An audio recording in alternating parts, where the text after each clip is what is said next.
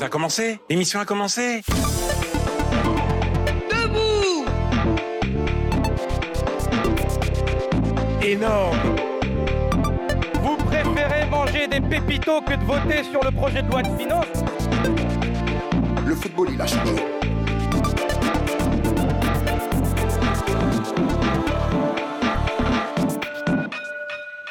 Good Morning Tour Bonjour à toutes et à tous, bienvenue sur Good Morning Tour, la matinale des étudiants de l'école de journalisme de Tours. C'est un plaisir de vous retrouver en ce vendredi 20 octobre, accompagné une nouvelle fois par Théo. Bonjour Théo. Salut Baptiste, bonjour à toutes et à tous, ravi d'être avec vous ce matin. C'est une émission un peu particulière aujourd'hui puisque nous allons inaugurer une nouvelle formule dans Good Morning Tour. Est-ce que tu peux nous en dire quelques mots Théo? En effet, la matinale fait peau neuve. Dans cette nouvelle formule, vous allez avoir droit à deux flash infos présentés par Maël, un premier à 7h15 et un second à 7h45, et toujours le traditionnel flash sport. Les autres grandes nouveautés, l'arrivée d'une revue de presse présentée par Victoire aujourd'hui, et on sera en Argentine à la fin de cette matinale avec Arnaud Fischer. Mais pas d'inquiétude, vous retrouverez toujours nos chroniques et les musiques. On débute sans plus tarder avec le flash info de Maël.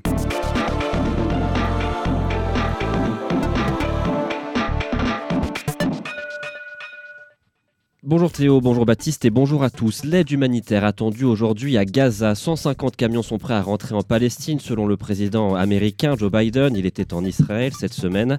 Les autorités égyptiennes contrôlent le point de passage à Rafah dans le sud de la bande de Gaza. Elles ont annoncé qu'elles laisseraient passer uniquement 20 camions, un nombre totalement insuffisant selon l'OMS, alors que des quartiers entiers sont détruits et se retrouvent privés d'eau, de nourriture et d'électricité. Près d'un million de Palestiniens ont été déplacés depuis le début du conflit.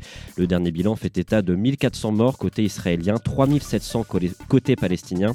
Et on a appris hier aussi que dans ce bilan, 16 journalistes palestiniens avaient été tués. Te voilà élevé au rang des martyrs, toi, l'homme discret. Ce sont les mots d'Aurélie, une collègue du professeur Dominique Bernard, l'enseignant assassiné euh, vendredi dernier à Arras.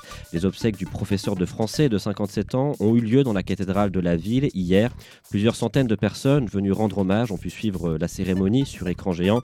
Dominique Bernard a été euh, décoré de la Légion d'honneur à titre posthume par le président Macron.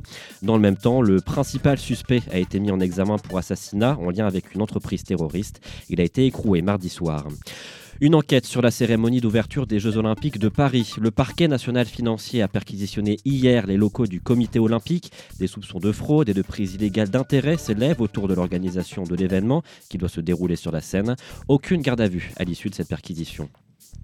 Les établissements scolaires fermés dans les Alpes-Maritimes, écoles et universités sont concernés, les centres commerciaux aussi. Le département du sud de la France est placé en vigilance rouge pour pluie et inondations depuis 4 heures ce matin. 300 mm de pluie sont attendus, rappelant euh, la tempête Alex qui en 2020 avait fait d'importants dégâts dans les vallées de l'arrière-pays niçois. L'alerte sera levée à 10 heures tout à l'heure. Plus 6% euh, pour les billets de train, plus 3% pour les cantines des lycées. La région euh, Centre-Val de Loire augmente les prix en 2024 face à l'inflation. Les billets des TER Rémi subissent cette augmentation. Par exemple, cela représente 1,40€ de plus pour un trajet Tour-Orléans. Le prix des repas dans les cantines des lycées va aussi augmenter.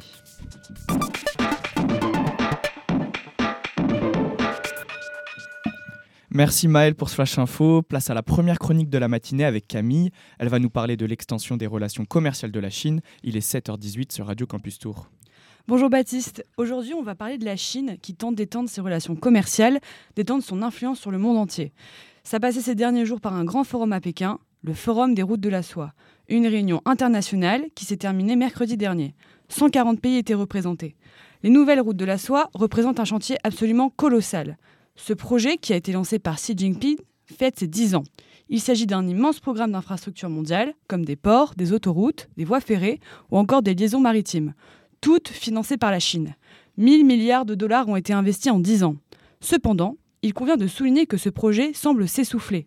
Depuis 2020, les nouvelles routes de la soie rencontrent un ralentissement. Il y a une double explication. D'abord le Covid, les trois années de restrictions sanitaires en Chine ont clairement freiné les projets.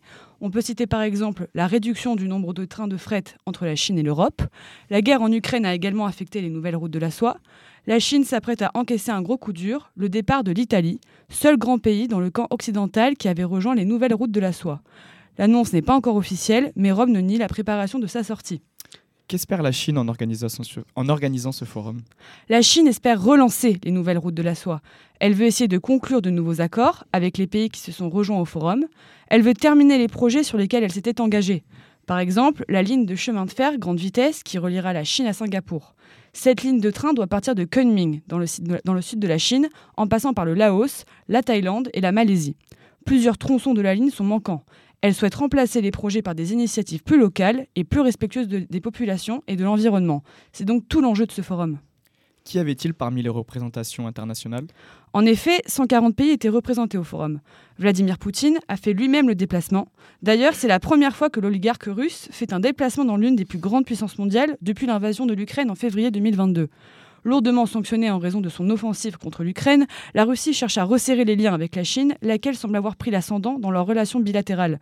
Le Forum des nouvelles routes de la soie offre une occasion à Vladimir Poutine et Xi Jinping de réaffirmer leur entente. En mars dernier, le président russe avait reçu Xi Jinping à Moscou, où un renforcement de la coopération économique et militaire avait été prôné pour contrer ce qu'il présente comme l'hégémonie américaine. C'est aussi un rendez-vous diplomatique entre les pays d'Asie. La Chine est le premier partenaire commercial de la Thaïlande et comme tous les pays d'Asie du Sud-Est, elle pratique envers la Chine ce que les experts nomment la diplomatie de la couverture, ce qui signifie qu'elle multiplie les programmes de coopération dans des domaines comme le commerce, la culture ou le militaire, sans jamais trop approfondir et surtout en équilibrant cette coopération avec des partenaires similaires de la Chine. C'est cet équilibre délicat que le Premier ministre thaïlandais, Srettha Thavisin, est venu négocier à Pékin alors que la Thaïlande essaie de relancer son industrie touristique.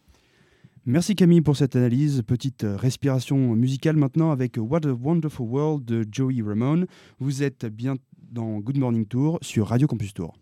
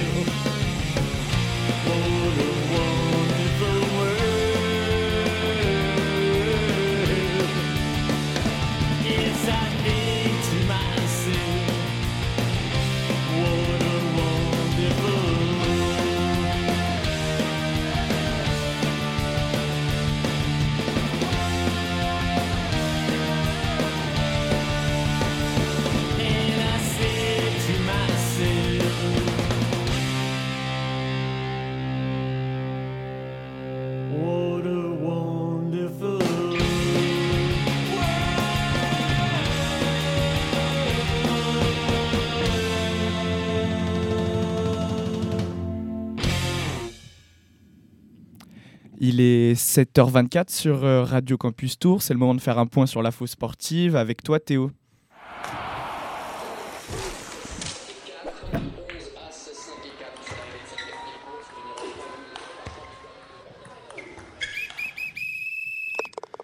À la une du Flash Sport du vendredi 20 octobre, l'appel d'offres de la Ligue professionnelle de football pour les droits de diffusion télé de la Ligue 1 a échoué.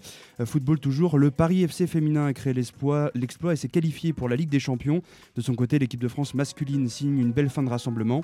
Côté rugby, maintenant, les joueurs de l'équipe de France qui ont, qui ont moins joué pendant la Coupe du Monde pourraient reprendre le top 14 dès fin octobre. Et une grosse actu sportive de l'EPJT avec les résultats de l'équipe de foot qui jouait hier soir et une belle performance à la nuit du basket de On commence avec l'appel d'offres de la Ligue de football professionnel pour les droits TV de la Ligue 1 qui a échoué. La Ligue espérait plus d'un milliard d'euros pour les droits de diffusion télévisée de la Ligue 1. Pour l'instant, il n'en est rien. Les différents lots mis aux enchères par la LFP mardi 17 octobre n'ont pas trouvé preneur. Il faut comprendre qu'aucun droit n'a pour l'instant été attribué à une chaîne de télévision ou à une plateforme comme Amazon. La Ligue doit donc maintenant dire- négocier directement avec les diffuseurs, mais n'a pas la main sur les prix. En effet, certains d'entre eux n'ont pas déposé d'offres pour les lots, ce qui empêche la LFP de connaître le budget qu'ils sont prêts à mettre. L'objectif de Vincent Labrune, président de la, F- la LFP, de dépasser le milliard d'euros pour les droits s'évanouit. Place maintenant à des négociations qui ne seront sûrement pas en faveur de la Ligue. Une première pour le football féminin français? Oui, mercredi 18 octobre, le Paris FC féminin a réalisé l'exploit et se qualifie pour la Ligue des Champions en s'imposant sur la pelouse de Wolfsburg, finaliste de l'année dernière 2 à 0. Les joueuses parisiennes disputeront donc les phases finales de, groupe de la Ligue des Champions pour la première fois de leur histoire. Grâce à leur parcours impressionnant au tour précédent, elles avaient éliminé Arsenal au tir au but. Cette fois, euh, c'est après un match aller frustrant 3-3 qu'elle s'impose avec la manière face à une grande équipe européenne qui n'avait jamais connu euh, l'élimination en Ligue des Champions avant les quarts de finale. Euh, toujours à Paris, les joueuses du Paris Saint-Germain, donc 6e, de D1 Arkema, se sont euh, elles aussi imposées sur la pelouse du Parc des Princes, 3 buts à 1 face aux féminines de Manchester United. Elles confirment donc aussi leur ticket pour euh, la plus grande compétition européenne. Côté masculin, l'équipe de France euh, masculine donc signe un beau rassemblement et se qualifie pour l'Euro 2024. La qualification a été acquise grâce à la victoire euh, du vendredi 13 octobre face aux Pays-Bas, 2 buts à 1 face- grâce à un doublé de Mbappé. Euh, Les joueurs de Didier Deschamps ont bien fini avec une belle victoire à Lille face à l'Écosse 4 à 1, un doublé de Benjamin Pavard, un but de Kylian Mbappé et un but de Kingsley Coman. Rugby maintenant avec des nouvelles des joueurs du 15 de France après leur élimination à la Coupe du Monde. On prend des nouvelles des joueurs du 15 de France après leur défaite 29 à 28 contre les Springboks sud-africains dimanche dernier. Certains joueurs de l'équipe de France de rugby, ceux qui ont peu joué pendant la Coupe du Monde, pourraient reprendre dès la quatrième journée de top 14, dès donc le 29 octobre prochain. Euh, Les discussions se feront au cas par cas dans les clubs en fonction du temps de jeu effectif euh, de chaque joueur et de leur état physique. Les stars comme Thomas Ramos et bien sûr le capitaine Antoine Dupont devraient eux avoir peu de repos, un peu de repos pardon, et attendre un peu donc avant la reprise. On termine sur les belles performances des élèves de l'EPJT hier soir. Oui, les joueurs de l'EPJT FC ont concédé le match nul 6 partout à domicile hier soir. La pluie était de la partie, mais cela n'a pas empêché nos joueurs de faire un grand match. Un scénario de match incroyable, des rebondissements et une égalisation à la dernière action. Tout ce qu'on aime. Côté buteur, ouverture du score de Dorian Gallet, un doublé de Julien Groard et un triplé du capitaine et entraîneur Thomas Lemoult. Euh, le prochain match euh, officiel de l'EPJT FC, donc c'est dans quelques semaines, mais le foot n'était pas le seul euh, sport dans lequel le PJT était représenté hier soir. Nous avions une équipe aussi pour la nuit du basket organisée par l'université de Tours. Une équipe donc de 5 joueurs au début de la, compétition, renforcée de deux joueurs qui se sont ajoutés au cours de, justement des, des matchs. Une qualification dans le top 4 qui a dû être vérifiée auprès de la table de marque car les points avaient été mal comptés. Résultat des courses, une très belle troisième place qui est venue conclure une très belle soirée.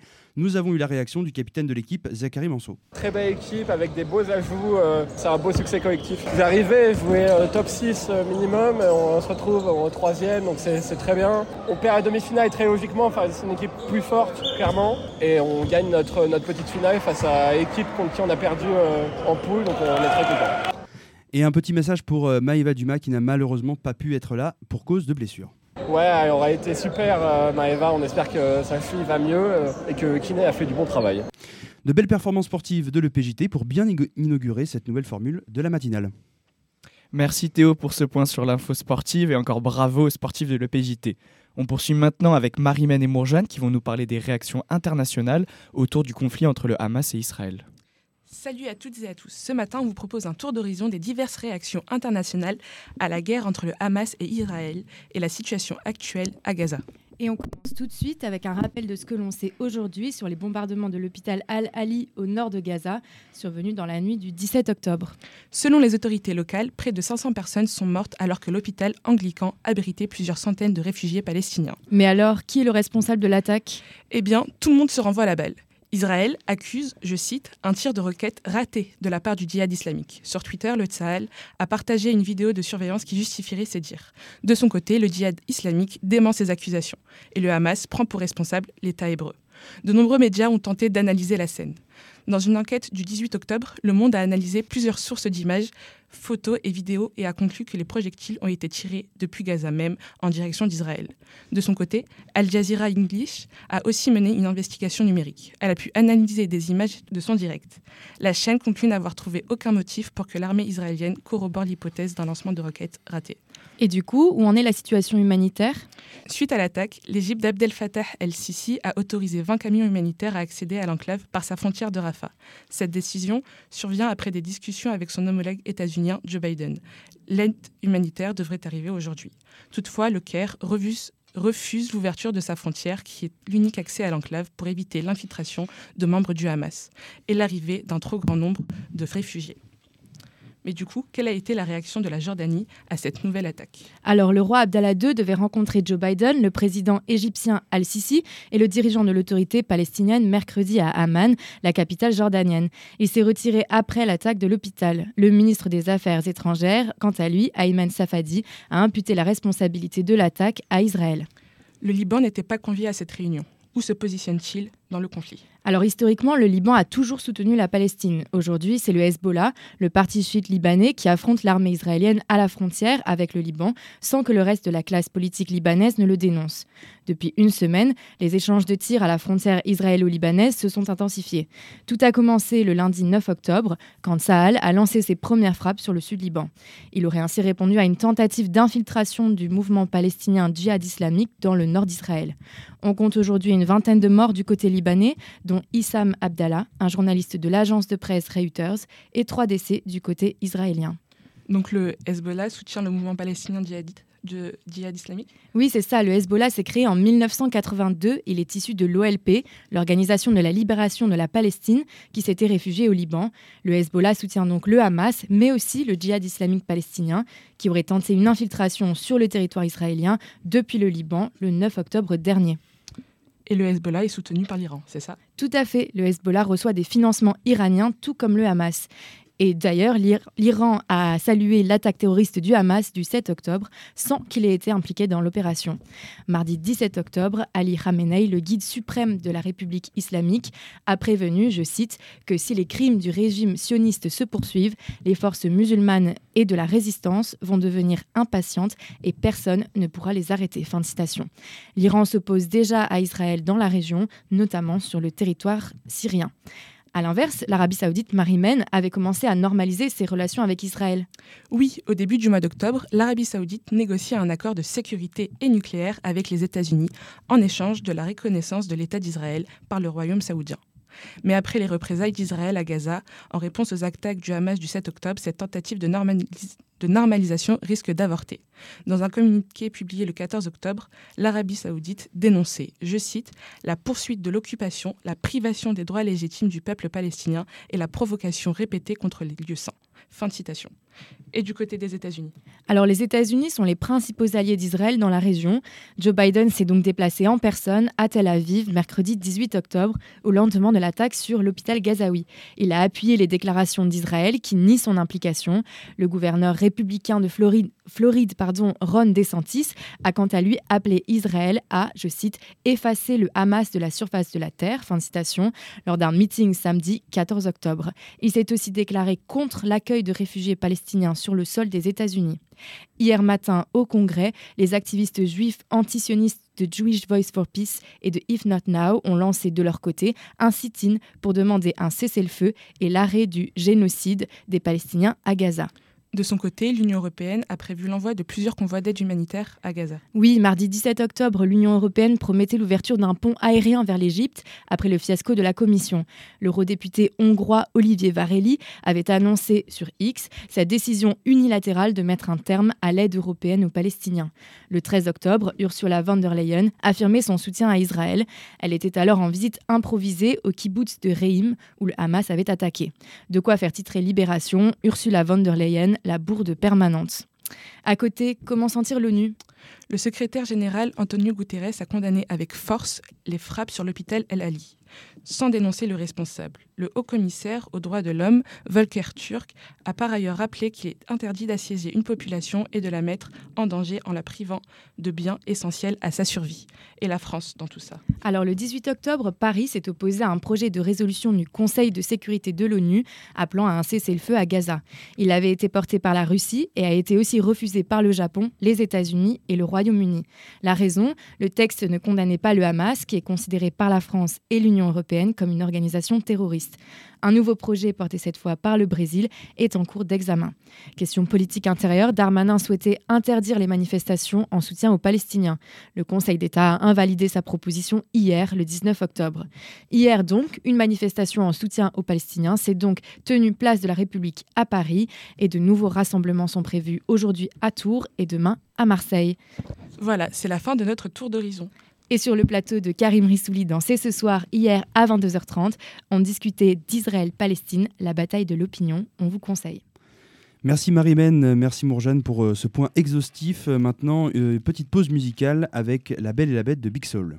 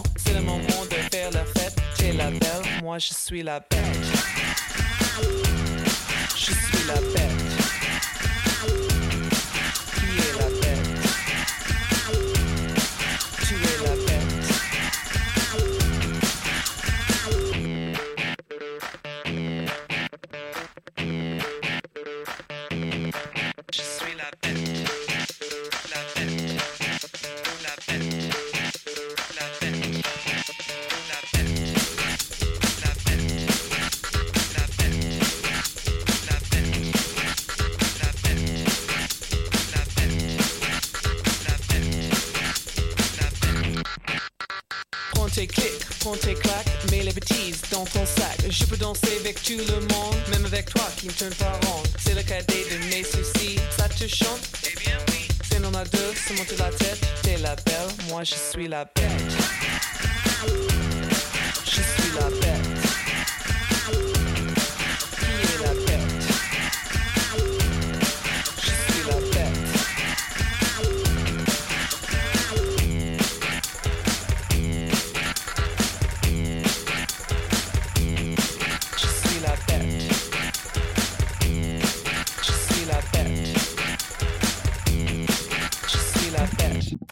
Passe maintenant à la revue de presse avec Laura et Victoire où l'on revient sur les sorties médiatiques de cette semaine. Bonjour les filles.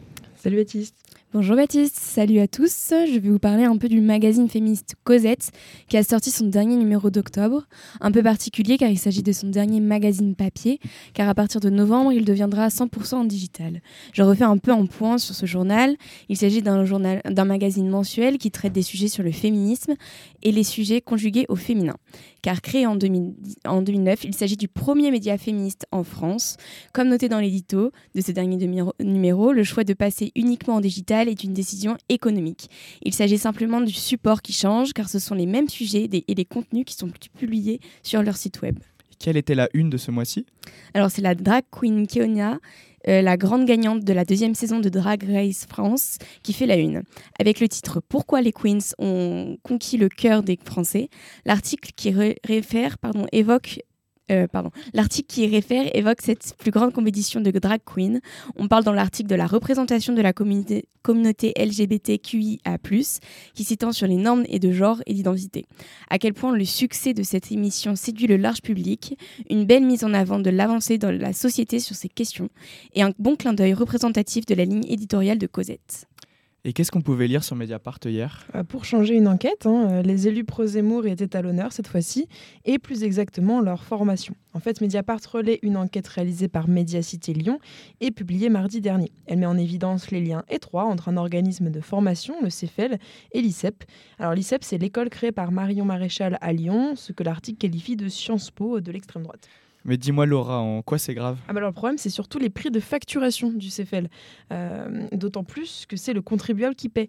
En gros, les élus sémoristes se font gracieusement payer la formation par les collectivités territoriales ou par l'État via le droit individuel des formations des élus ou DIF élus. En gros, c'est un solde qu'ils peuvent convertir en euros et dépenser pour se former. Hein, c'est le même principe que le compte formation. Donc Mediapart a publié cette enquête, mais ils ne l'ont pas réalisée Non, comme je le disais plus tôt, c'est Mediacité Lyon. Alors Mediacité, c'est ce qu'on appelle un pure player. En gros, un journal exclusivement en ligne, comme Mediapart d'ailleurs. C'est un média indépendant, comme Mediapart d'ailleurs.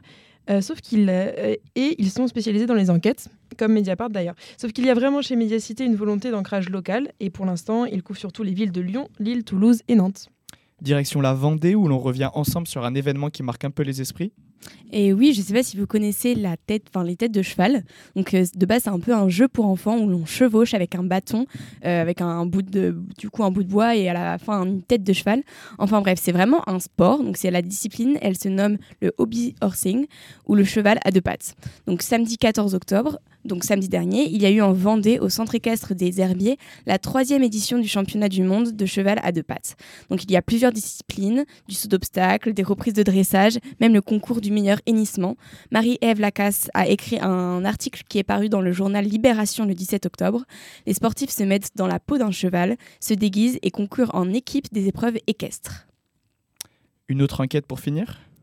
Euh, mais attends, c'est quoi les Mais, attends, c'est quoi les critères de cette compétition? Bah En fait, on sait pas trop. Enfin, de ce que j'ai lu, c'est à la fois hyper sérieux, mais en même temps, il y a un peu une contradiction, euh, une contradiction, une ambiance un peu de kermesse, quoi. Donc, pour vous mettre un peu dans l'ambiance, je cite le papier le Front de libération des bourricots de Lamballe, une équipe d'hommes en kilt, exécute à la perfection une reprise de dressage digne des plus grands écuyers. On ne voudrait pas être à la place du jury. Que récompenser La folie ou la rigueur? Donc voilà, au final, c'est cette équipe qui remporte la compétition. Et dans ce papier, il y a un peu une ambiance particulière, voire ironique de cet événement, qui je pense doit être assez unique. Mais je sais pas trop comment me positionner moi personnellement. Donc euh, à la fois, il y a vraiment du stress que l'on ressent dans le, dans le papier, donc de la part des compétiteurs, de la passion, de l'émotion pour ce sport. C'est vraiment une discipline très prise au sérieux par la Finlande qui lance ce sport du coup dans les années 2000. Et j'ai commencé un peu à regarder, enfin pour ma curiosité personnelle, euh, des vidéos sur euh, YouTube, de voir un peu ce que ça donnait. Et vraiment c'est assez impressionnant. Enfin surtout le saut d'obstacle. En gros si tu sautes de haie en athlétisme, mais avec une tête de cheval entre les jambes quoi. Donc enfin bon, l'article est marque assez les esprits par l'originalité pardon de ce sport. Bon, j'ai un peu spoilé, mais est-ce que vous avez une autre enquête pour finir? Oui, je voudrais saluer ici la superbe enquête de l'ancienne élève de l'EPJT, Zoé Koenebrek. Alors, elle a réalisé son enquête de dernière année sur le traitement journalistique réservé au métal. Je parle du style de musique, hein, pas du matériau. On y apprend plein de choses. Par exemple, que sur l'ensemble des médias qu'elle a regardés, écoutés, lus, bref, décortiqués pendant des mois, seuls 2,3% des sujets traités dans les rubriques musique concernent le métal. Et pourtant, c'est un genre de musique qui est quand même écouté en France. Bien sûr, Zoé nous livre les chiffres de l'Institut de sondage Ipsos ainsi que ceux des écoutes de la plateforme Deezer. À chaque fois, on tombe à plus de 10% des sondés ou des utilisateurs qui écoutent de la musique métal. À titre de comparaison, rappelle ma consoeur, la musique classique est écoutée par 20% des sondés de l'Ipsos et représente pourtant 30% des sujets de la rubrique musique du monde. Je n'en dévoile pas plus, je laisse le soin à Zoé de vous expliquer les raisons de ce boudage médiatique. Et si la lecture vous débecte et que vous êtes plutôt du genre, je ne sais pas, par exemple à aimer la radio, elle en a aussi fait un podcast. Tout est sur magasin avec un z.epjt.fr. Il est 7h44 sur Radio Campus Tour et on écoute Black Mirror de Nonam.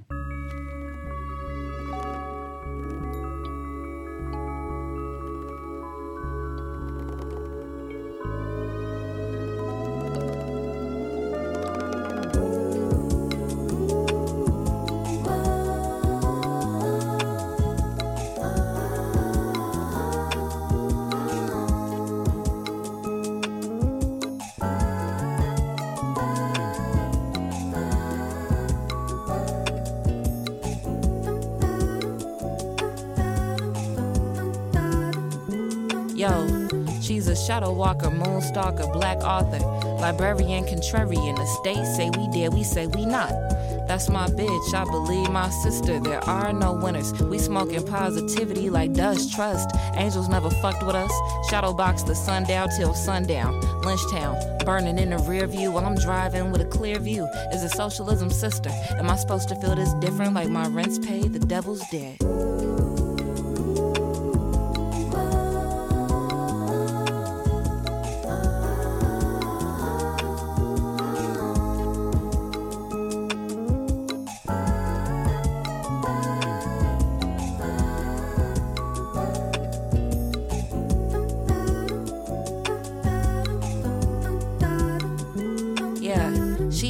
To my castaway. Shaggy beard aftershave. Prickle chin, that's okay. Gender is dimension one. We live in dimension four. The floor became an afterthought. My cordless phone, a bag of rocks. I'll call you when I have some pennies. Semi automatic, Benny. Butcher, been a pressure cooker and a looker. Yeah, I'm cute and compassionate. Flaky as a bitch, the witch inside the broom, motion sick. Drifting in and out of consciousness like the rappers do. She a rapper too.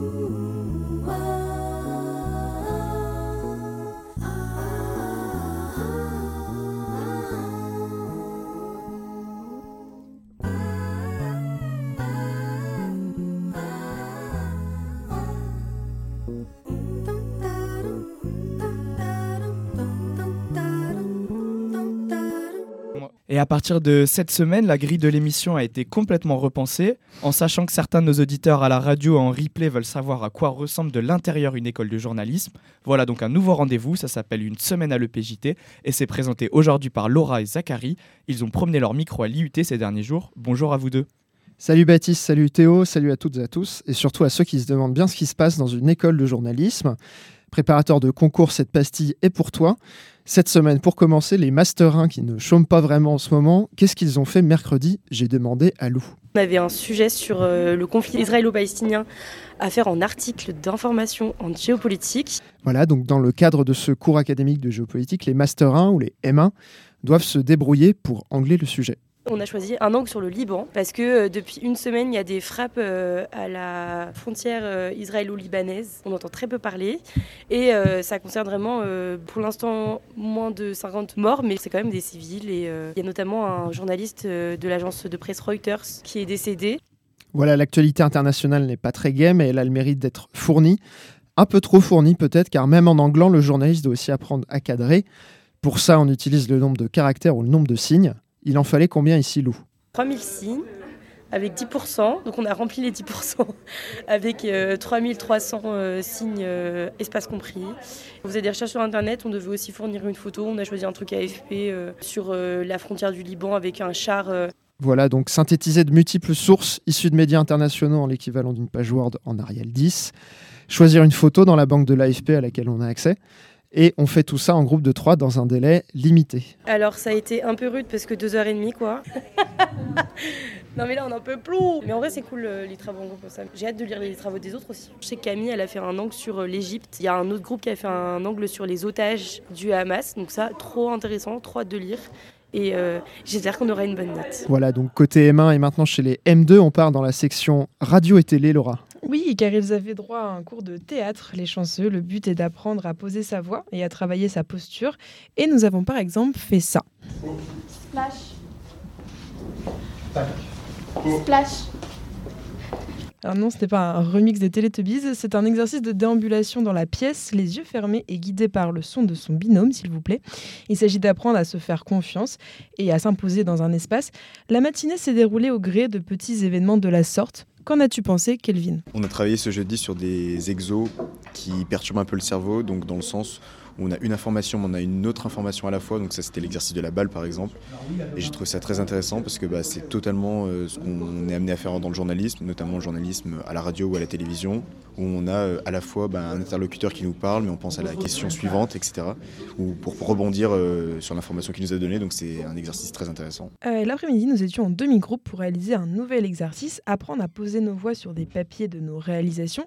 Notre intervenant, Cédric Le Stumpf, comédien et metteur en scène, explique les consignes. de, de prendre une, une chronique, un texte, et puis euh, bah, de le présenter, et puis de- d'essayer de, de pousser un peu les curseurs sur euh, l'interprétation, la manière dont on peut aussi euh, affirmer, une- j'ai envie de dire, une identité personnelle, s'approprier le texte, et puis, euh, puis s'amuser aussi, prendre du plaisir à, à dire ce qu'on dit. Et pour le micro-trottoir, je ne suis pas allée chercher bien loin, encore une voix que vous connaissez. Zeynep nous explique ce qu'elle a retenu. Euh, Moi, j'ai vraiment bien aimé. Je trouve que le comédien, il a justement euh, à la fois conscience de ces enjeux-là euh, journalistiques parce qu'il travaille avec euh, bah, soit des étudiants, soit euh, déjà des journalistes euh, professionnels. En même temps, il a ce recul de tout ce qui est interprétation. Et il a dit quelque chose de très intéressant, c'est que quand on fait de la télé, de la radio, et même euh, quand un presse écrite fait des interviews, il y a cette euh, rencontre avec euh, des gens, il y a euh, cette euh, incarnation à avoir. Donc euh, moi j'ai trouvé ça très utile. Merci euh, Zachary, merci Laura et merci à tous ceux euh, qui ont répondu donc euh, euh, dans ce tour de l'EPJT. Euh, il est 7h51 sur Radio Campus Tour. Tout de suite, un nouveau point sur l'info avec Maël.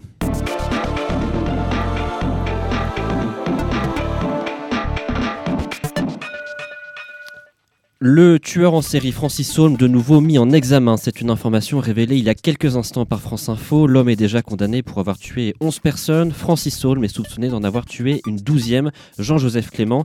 Il avait été assassiné dans le Vaucluse en août 1989. Le jour du meurtre, Francis Saulme avait été contrôlé à quelques mètres de la scène de crime. D'après France Info, le dossier pourrait bientôt être confié au pôle Cold Case de Nanterre. Karim Benzema va porter plainte contre Gérald Darmanin. Le ministre de l'Intérieur a affirmé lundi sur CNews que le joueur de football, Karim Benzema, avait des liens notoires avec les frères musulmans.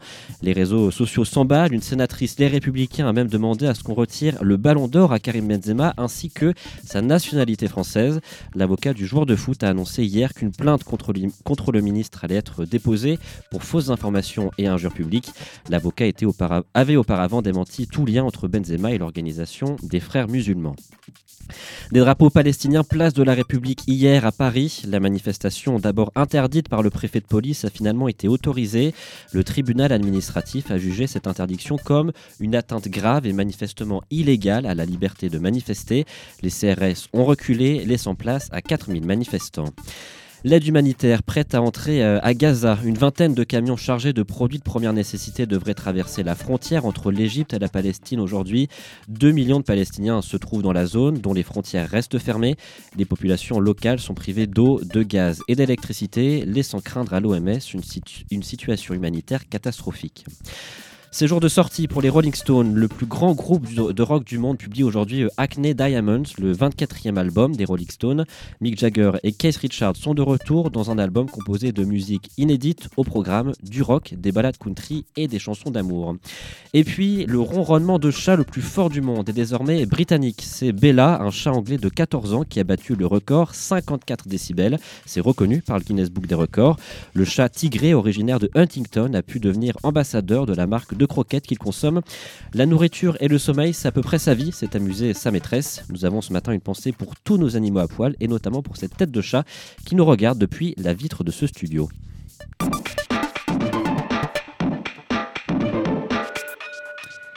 Merci Maël pour ce flash. Il est 7h53 sur Radio Campus. Place à la musique avec C'est normal de Brigitte Fontaine et Areski Belkacem.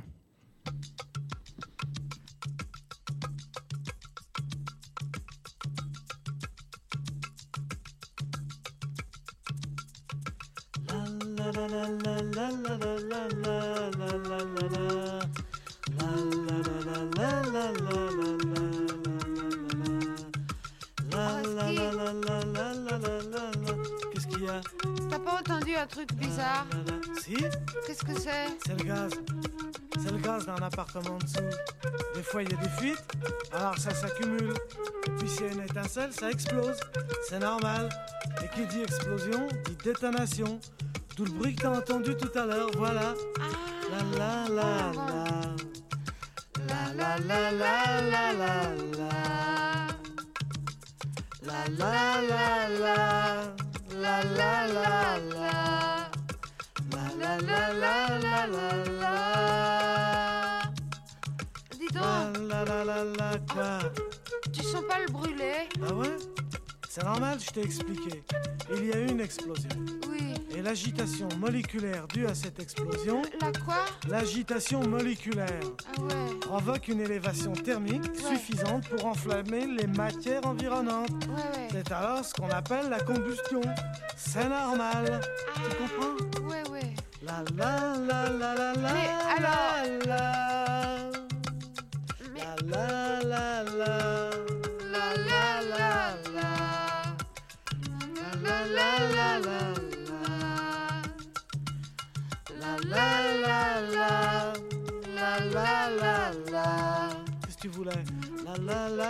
Non, je voulais la. savoir. Tout l'immeuble, il est en train de brûler, c'est bien ça? Ben oui, écoute.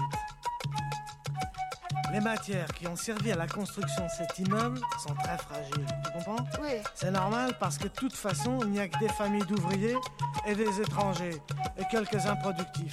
Ouais. Alors le feu s'empare très facilement des matières. Ouais. Ça se propage. Nous sommes donc en présence d'un incendie. Ah, C'est normal. Ouais, ouais, ouais. Ouais. La la la la la la la la.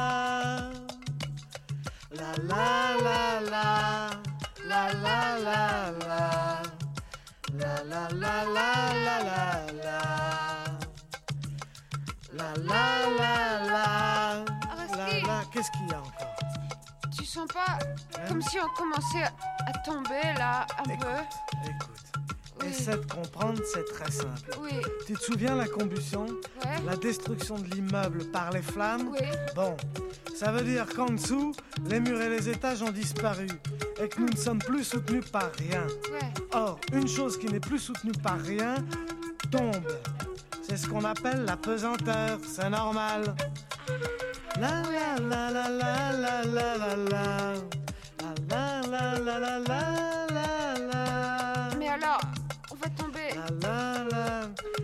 Oui, étage C'est tout à fait normal. C'est l'attraction terrestre. D'accord. La la la la. La la la la. La la la la la la la. La la la la la la la la la. Quoi Quoi Pardon, mais je pense à un truc. On va pas mourir dans une minute. Fatigante. Pardon. On est en train de tomber. Oui. Or, tout corps tombe à une vitesse définie. Oui. Et en arrivant au sol, il subit une décélération violente qui amène la rupture de ses différents composants.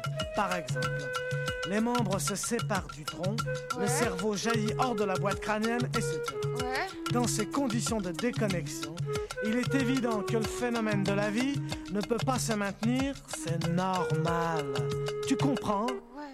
Il est 7h58 sur Radio Campus Tour. On inaugure une nouvelle section dans Good Morning Tour, une partie magazine. Aujourd'hui, on part en Argentine, Maël. Oui, notre euh, correspondant en Amérique latine, Arnaud Fischer, nous parle de l'inflation en Argentine. Dans le pays, pour contrer l'inflation qui est montée à 12,4% au mois d'août, le ministre de l'économie, Sergio Massa, a lancé le programme Acheter sans TVA. Objectif, permettre à des millions d'Argentins d'obtenir le remboursement de la taxe sur la valeur ajoutée, et ce, sur des produits de base. Reportage à La Plata en Argentine avec Arnaud Fischer. Sur la porte de sa supérette, Mariella Rossi a affiché un autocollant sans TVA. Depuis le lancement du programme du gouvernement visant à rembourser les Argentins de la taxe sur les produits de base, elle observe une augmentation de la consommation chez ses clients. Dans le mois, ça aide. Pas de beaucoup, mais je crois que ça aide quand même un peu. La mesure du gouvernement concerne uniquement les Argentins les plus modestes et ne s'applique qu'à certains produits. Daniel Di Pasquale, employé de rayon dans un supermarché.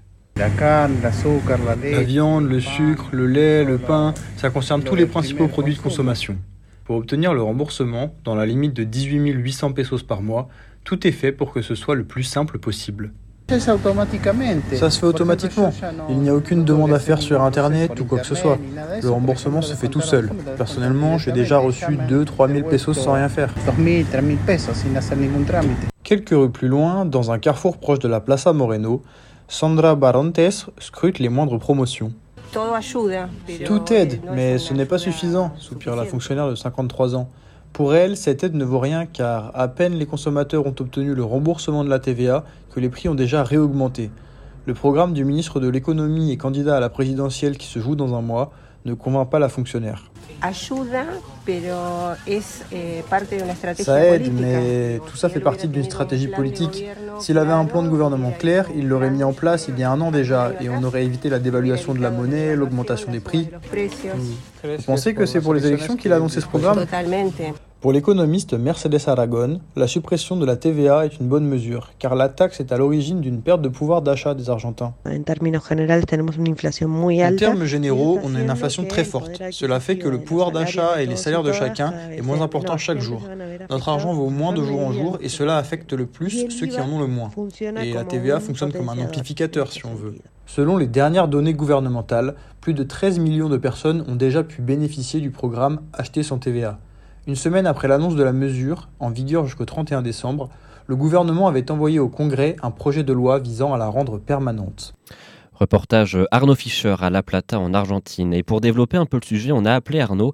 On a parlé économie et élection présidentielle. Alors on retrouve euh, Arnaud Fischer, le correspondant de Good Morning Tour en Argentine à La Plata. Arnaud, on vient d'entendre ton reportage. À la fin du reportage, tu expliques que euh, la mesure qui logiquement doit être temporaire, celle d'enlever la TVA de, plusieurs produits de première nécessité, devrait être présentée au Parlement. Est-ce que tu en sais plus? Euh, Alors j'en sais plus. Euh, déjà bonjour, à, bonjour, bonjour Maël, bonjour à tous, bonjour à Good Morning Tour. Euh, j'en sais plus. La, la, mesure en fait était censée durer de mois de septembre jusqu'au 31 décembre, puis s'arrêter à ce moment-là. Finalement, euh, la mesure a beaucoup marché et elle a été très populaire et on va dire plus ou moins acceptée. Et euh, le ministre de l'économie, Sergio Massa, qui est du coup à l'origine euh, de cette mesure, a proposé de faire en sorte qu'elle devienne permanente. Et, du coup, il y a une proposition de loi qui est au Parlement, qui a passé la Chambre des députés au moment où on se parle et qui est au Sénat. On aura plus de nouvelles sur l'adoption ou non dans quelques jours, mais pour l'instant, elle est à l'étude au Sénat et elle a été adoptée à l'Assemblée. Et les, élections présidentielles en Argentine euh, arrivent très bientôt. Le premier tour est ce week-end. Euh, et le, ministre de l'économie est lui-même candidat. Est-ce que la mesure proposée dont tu parles dans ton reportage est euh, ta visée euh, électorale? Est-ce que c'est quelque chose que le, ministre a mis en place pour se faire élire plus facilement, tu penses? Moi, bah, bien sûr. Moi, je pense clairement que c'est l'objectif. Évidemment, euh, lui, il va dire que non, euh, son camp va dire que non. Euh, mais en tout cas, avec les Argentins avec qui j'ai pu parler, tous étaient unanimes à me dire que clairement c'était une, une, mesure politique. Et les Argentins sont pas dupes, ils le savent. Et, et justement, où est-ce qu'elle en est, la campagne présidentielle? Qui sont les favoris? Bah, là, on a cinq candidats qui sont dans les starting blocks, mais on va dire qu'il y en a trois qui sortent du lot et qui ont une chance d'être élus. Sergio Massa, donc le ministre de l'économie actuel, et qui est plus ou moins de gauche, parce qu'en fait, il fait partie du mouvement péroniste. En gros, c'est du nationalisme de gauche. C'est bah, d'ailleurs le courant euh, politique du, président actuel. La seconde, c'est Patricia Bullrich, qui représente la droite, l'équivalent des républicains en France, on va dire, et qui, elle, est en troisième position. Et euh, celui qui fait la course en tête aujourd'hui, c'est Javier Milei, qui est un économiste ultra-libertaire ultra-libéral, qui est anti-système et qui propose des mesures complètement radicales et qui vraiment tient un discours qui a fait écho chez beaucoup d'électeurs en Argentin parce que euh, les Argentins en peuvent plus des deux partis traditionnels que représentent Massa et Bullrich, parce que c'est des années de promesses sans réelle conclusion, et ils veulent du changement, et Millet, il incarne très bien. Et c'est un, un, candidat voilà. qui est issu de, de la société civile, ou il faisait déjà de la politique avant? Euh, c'est un économiste, alors euh, non, il n'a pas vraiment fait de politique avant. Là, il sort un peu. J'ai envie de faire un parallèle, mais qui est un peu touchy, donc je sais pas si je peux le faire, mais Moi, en tout cas, c'est l'opinion que j'ai, c'est que ça me fait penser à, la candidature d'Éric Zemmour en France. Et c'est un peu le, dans, le même style, très euh, anti-média, mais en même temps qui profite de l'attention des médias qui est portée sur lui grâce à son, enfin, sa manière d'être. Euh, il a toujours des phrases euh, hyper border. Il a des mesures complètement folles comme la dollarisation de l'économie, euh, la liberté euh, du port d'armes euh, ou euh, l'interdiction de l'IVG. Euh, c'est des choses complètement démesurées. Euh, il veut aussi privatiser la santé et l'eau, je ne sais pas si on se rend compte. Et euh, tout tient sur son discours, en fait. C'est la manière dont il parle qui parle aux Argentins. Et est-ce que, une dernière question, on profite que tu sois là-bas, est-ce que tu as l'impression justement que la société est assez tendue? Oui, mais je pense qu'il y a aussi une grosse partie de la société qui a peur, qui a très peur de, ce qui va se passer dimanche. Parce que si Milei passe, je pense que l'Argentine va tomber dans une situation vraiment catastrophique. Et la plupart des gens ne s'en rendent pas forcément compte. Donc euh, il y a beaucoup de gens qui ont peur, en tout cas ceux qui sont anti-Milei. Et puis ceux qui sont pour Milei, euh, à l'inverse, ont énormément d'espoir. Parce qu'il fait la course en tête, parce qu'il a vraiment des chances d'être élu. Et s'il a plus de 40% des votes, euh, il serait élu au premier tour. Euh, et il n'y aurait pas de second tour. Donc c'est, ça va vraiment être, euh, ça va vraiment être très très très très tendu euh, ce dimanche. Donc on va scruter ce qui se passe euh, dimanche en Argentine. Merci beaucoup Arnaud, correspondant de Good Morning Tour en Argentine. Merci à toi Maël. Salut à tous. Et on pense fort à Arnaud de l'autre côté de l'Atlantique. Il est 8h05 sur Radio Campus. C'est déjà la fin de Good, Mo- de Good Morning Tour, la matinale des étudiants de l'école de journalisme public de Tours. Merci à toutes celles et ceux présents ce matin Maël, Camille, Victoire, Laura, Marimène, Mourjane et Zachary à la technique. Sans oublier mon duo Théo Leur à la présentation. C'est bientôt le week-end, tenez bon. Merci Baptiste, toujours un plaisir de présenter cette matinale avec toi. Je vous souhaite euh, également une très bonne fin de semaine à toutes et à tous. On vous donne rendez-vous rend- vendredi prochain pour une nouvelle édition de Good Morning Tour.